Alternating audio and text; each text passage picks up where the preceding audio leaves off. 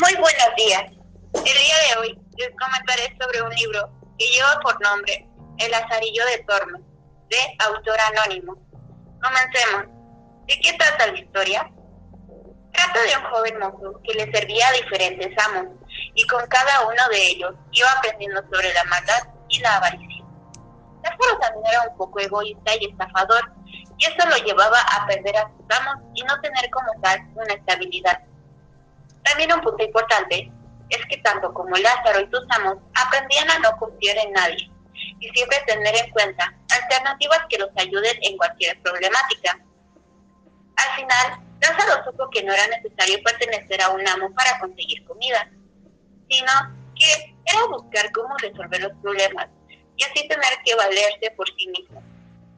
Mi comentario es que es una buena historia para estar consciente de la maldad que puede haber en una persona, aunque se vea lo más humilde y servicial.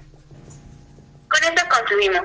Mi nombre es Lucía Moreno González, de la Escuela Secundaria Oficial número 634, Tares de Mileto, turno matutino, tercero A. Fue un gusto haber compartido con ustedes estos pocos pero significativos segundos. Hasta la próxima.